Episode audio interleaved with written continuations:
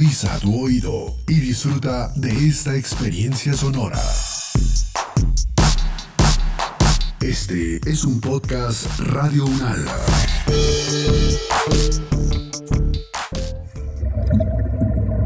¿Ya? ¿Ya puedo subir, mijito? Ay, es que estoy como cansadita. Ya llevo más de tres horas debajo del agua. Abuelita, sea fuerte. Piensa en el aporte invaluable que le haremos a la arqueología. ¿Se imagina mi foto en las revistas de antropología? Si la churca me ve en una revista, se enamora de mí fijo. Ay, ay, Yongarismo, ya cálmese que encontré algo. ¿En serio? ¿Qué es, abuela? ¿Qué es? Es una cosa brillante, hermosa. Ay, ¿una foto mía bajo el mar? No, mijito, es la venganza de los polinomios.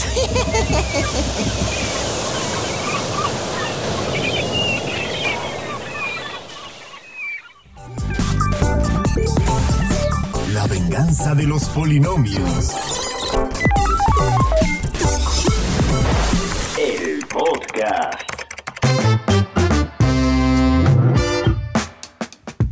Hoy en La venganza de los polinomios, sumergiéndonos en la arqueología, conduce Claudia Rojas, la polinomia que sí conoce los misterios del pasado.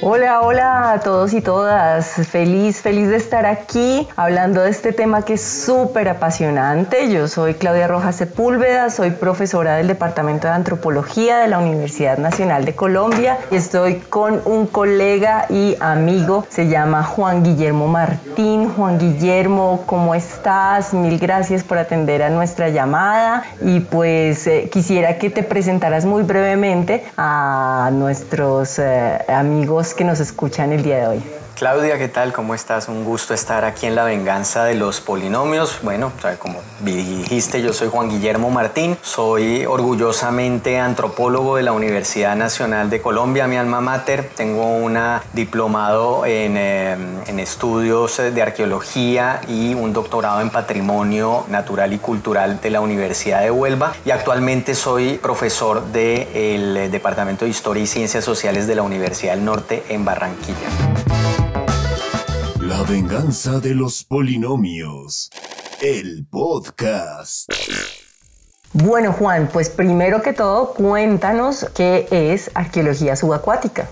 Mira, Claudia, la, arqueología, como seguramente la mayoría sabe, es la ciencia que a partir de los restos y evidencias que dejan las actividades de, humanas del pasado puede reconstruir procesos sociales del, del, pasado. Pues esas actividades de los seres humanos del pasado no solamente ocurrieron en tierra, también ocurrieron en el mar o en los ríos o en las lagunas. Sabemos que en el altiplano cundiboyacense, por ejemplo, las lagunas fueron sitios de ceremoniales en donde se arrojaron objetos que se ofrendaban a los dioses. Por los ríos eh, transitaron eh, embarcaciones prehispánicas, eh, españolas, que se movieron a lo largo del, río Magdalena, por ejemplo, y a través del mar, pues se establecieron comunicaciones, se desarrollaron migraciones, se generaron rutas de comercio y en muchos casos esas actividades pues dejan, dejan su evidencia bajo el agua. ¿Por qué? Porque la, la chalupa, la canoa, el barco se hunden, porque el puerto se cae o porque en otros casos, por ejemplo, como pasó con, con Port Royal en, en Jamaica, un tsunami terminó eh, dejando bajo el agua la mitad de la ciudad que ahora mismo se encuentra eh, bajo el mar Caribe. Entonces, todas esas eh, evidencias de la actividad humana del, del, pasado que están bajo el agua, pues son eh, abordadas desde la arqueología subacuática, que es la misma arqueología, sino que tenemos que utilizar una serie de, de herramientas, porque pues obviamente no estamos en nuestro medio natural, tenemos que utilizar, por ejemplo, equipos de buceo para llegar a ciertos contextos y poder trabajar de la misma manera en que se hace en tierra. Bueno, Juan, y yo sé que tú has estado trabajando en proyectos buenísimos, te has asociado con equipos bien interesantes. Cuéntanos un poquito sobre ese proyecto del vapor Prince August Wilhelm. Claudia, sí, ese, ese vapor eh, tiene una historia bien interesante. Ese, ese vapor era uno de los barcos alemanes que hacía conexión de Nueva York con distintos puertos del Caribe. Recibía mercancía mercancías y pasajeros que venían de Hamburgo en Nueva York y se encargaba de distribuirlos en distintos lugares, en islas y en puertos de, tierra firme en el Caribe. Ese barco estaba en tránsito en Jamaica en 1914, cuando estalla la Primera Guerra Mundial y obviamente buscó refugiarse en un eh, país neutral y terminó llegando aquí a Barranquilla o terminó llegando a Colombia. Se instala finalmente en Puerto Colombia, era el gran puerto del Caribe colombiano. Allí espera el desenlace de la, guerra. Se quedan dos marinos, el resto de los marinos regresan a, Alemania a pelear la, Primera Guerra Mundial. Y finalmente cuando eh, se enteran de, que Alemania pierde la guerra, el cónsul alemán aquí en, eh, en, Barranquilla le dice al capitán que hunda el barco para que no pase a, manos de la USS Shipping, que se iba a hacer cargo de ese, de ese vapor, y terminan hundiéndolo ahí a un costado del, eh, del muelle de Puerto Colombia.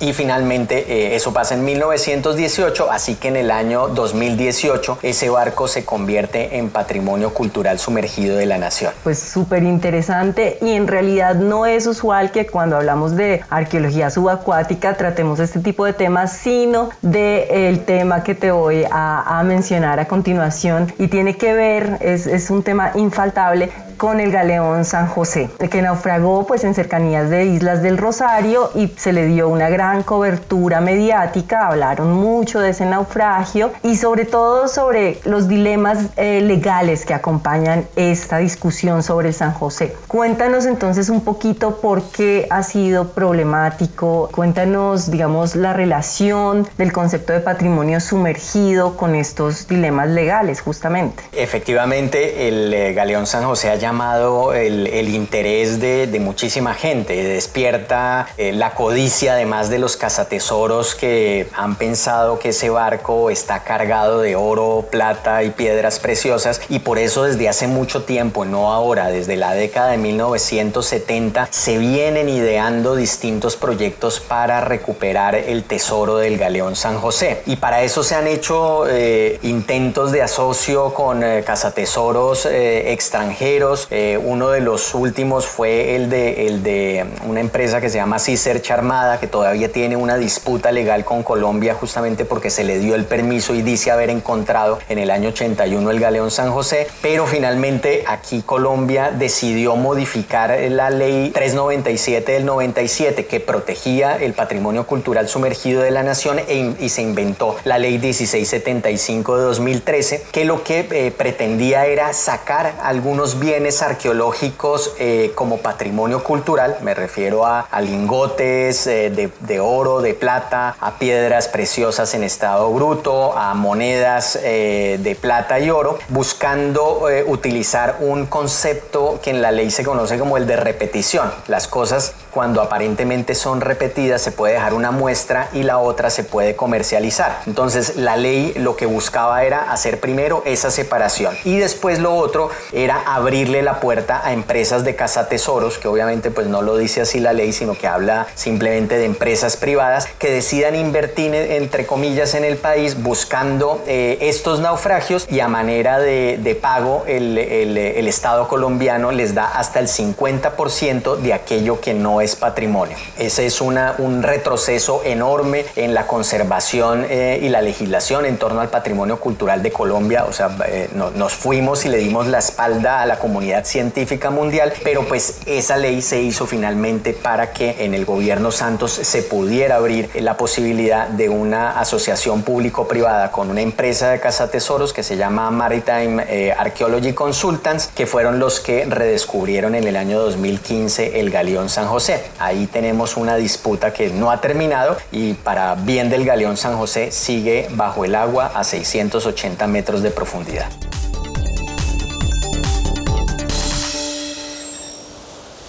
A ver, abuela, muestre que encontró. Mm, pues papito, la verdad es que el panorama es muy triste. El mar está muy contaminado. Mm, encontré un gancho para la ropa, una media llena de huecos, una botella de gaseosa. Ah, y un parqués. Ay, pero sin dados ni fichas. Ay, abuela, creo que esto es un fracaso. Ni tanto. Yo siempre ando con unas fichas y unos dados de emergencia. Eh, nos echamos un chico, mijo. No, abuela, este barquito se mueve mucho. Ay, y además usted siempre me pela. ¿Sabe qué? Mejor sigamos escuchando a la profe Claudia. Gracias, John Garitmo. Bueno, Juan, eh, desde tu punto de vista, ¿cuál crees tú que es el principal obstáculo para avanzar en arqueología subacuática en nuestro país y para recuperar ese patrimonio que se encuentra sumergido? ¿Crees tú que tiene que ver con la tecnología, con la formación o tal vez con las políticas públicas que se relacionan con el patrimonio? Yo creo, Claudia, sin duda que el gran problema para el desarrollo y consolidación de la arqueología subacuática en Colombia Colombia son las políticas públicas, la legislación. Desafortunadamente, este patrimonio que estaba protegido quedó, ahora en peligro, quedó eh, a disposición de, de, cazatesoros, de gente que sin escrúpulos busca eh, favorecerse con el patrimonio cultural de otras naciones. Tenemos la, la tecnología desde hace tiempo. Eh, yo vengo haciendo arqueología subacuática en Colombia desde el año 2012, utilizando sonar de barrido lateral, magnetómetro, que son equipos que ya se,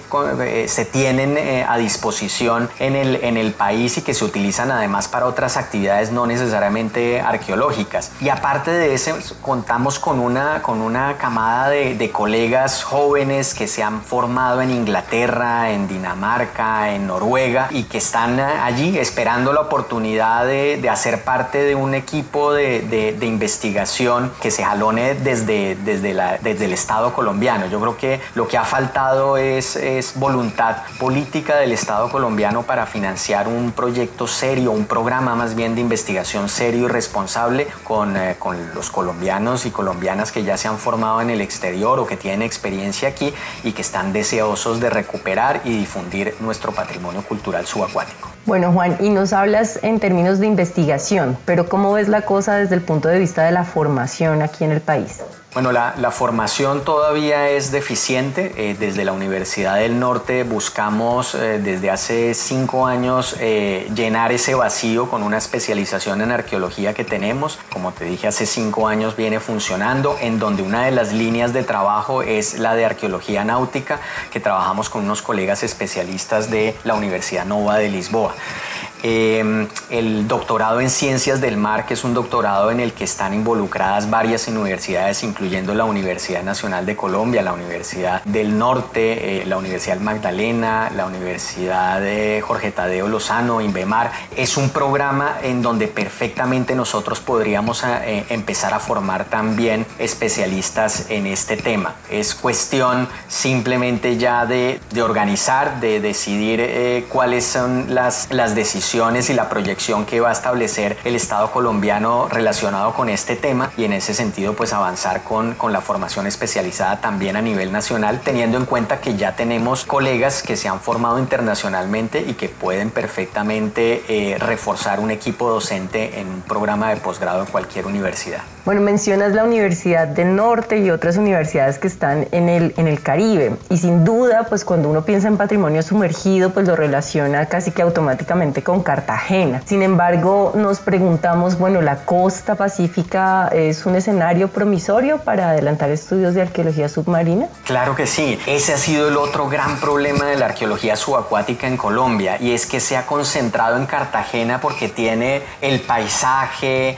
tiene las murallas, tiene el centro histórico y pues claro, eso llama la atención y no hay, no hay nada mejor que poder hacer arqueología de día y después pasear uno por la noche por, por las calles de Cartagena y tomarse una cervecita por ahí en alguna placita de, de Getsemaní. Pero por supuesto el Pacífico tiene un potencial eh, enorme eh, y, además en otro sentido. No, no, no necesariamente está, estoy excluyendo la posibilidad de, de encontrar embarcaciones coloniales en el Pacífico. Hubo una, una conexión desde Ciudad de Panamá en el, en el Pacífico panameño hacia Lima continua durante la época eh, colonial, pero en el Pacífico hay, un, hay una aspecto bien interesante que no se ha trabajado y por supuesto en, Colombia eh, menos, que es el del poblamiento temprano americano. El paisaje que conocemos ahora mismo y las líneas de costa que conocemos ahora mismo no son las de hace 20 mil años. Hace 20, 25 mil años teníamos 140 metros menos del nivel del mar. Entonces imagínate la cantidad de tierra del continente que estaba expuesta. Y los primeros pobladores del continente americano llegaron por la línea de costa, esa antigua línea de costa, en, eh, eh, seguramente moviéndose por canoas, eh, haciendo una, lo que se llama navegación de cabotaje, o sea, cerca de la línea de costa, y por eso se desplazaron tan rápido hacia el sur del continente. Buena parte de esos sitios están bajo el agua y seguramente muchos de esos sitios están bajo las aguas de nuestro Océano Pacífico. Estamos en mora de hacer presencia en nuestros mares con investigación, no con corbetas ni con armada, sino con científicas, con científicos, haciendo ciencia, generando conocimiento y aprovechando de una u otra manera todos los recursos que nos ofrecen nuestros océanos a los que les hemos dado la, la espalda durante 200 años. Pues súper interesante, Juan, eso que nos cuentas, toda esa historia que todavía está sumergida y que está por ser descubierta. Te agradezco muchísimo haber participado en este podcast, Juan, eh, de verdad, de todo corazón. Claudia, un gusto haber estado en el, en el programa y un saludo grande para quienes escuchan el, el podcast, a la abuela de Yongarismo y a Yongarismo, por supuesto, también. Un abrazo grande. Bueno, y a todos y todas, mil gracias por estar aquí conectados a este podcast y recuerden seguir escuchándonos y seguir viéndonos a través de las redes.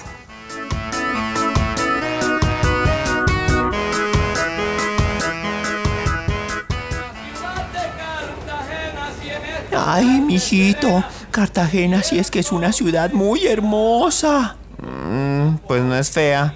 Ay, pero aquí nadie me conoce ni me piden autógrafos. Ay, mire, mijito, qué fuente tan bella. Uy, y tiene muchas monedas en el fondo. ¿Qué está haciendo Yongarismo? Ay, pues sacarlas. Si no encontramos un tesoro en el mar, por lo menos lo encontramos acá. Quieto, Yongarismo. ¿Qué pasó, profe? ¿Eso también es patrimonio sumergido? No, pero hay que respetar los deseos de la gente. Muy bien dicho, mijita, porque esas monedas son los deseos sumergidos de los turistas románticos. Y como yo también soy turista y soy romántica, lanzo esta monedita de 5 pesos. Y le deseo mucho bienestar a los profesores que nos acompañaron hoy en La venganza de los polinomios. Y también a mi nietico Yongarismo. ¡Chao!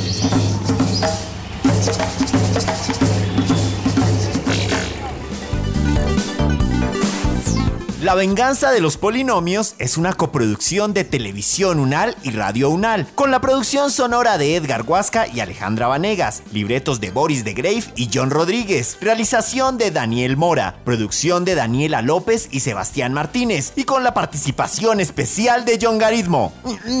Y de su abuelita, no lo olvide, mijito. Ay, bueno, sí, y de mi abuelita.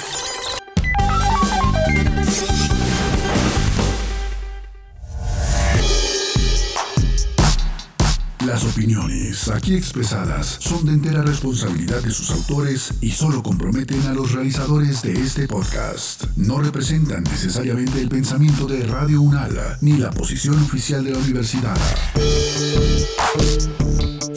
Este y otros podcasts en nuestro sitio web podcast.unradio.unal.edu.co. Universidad Nacional de Colombia, proyecto cultural, científico y colectivo de nación.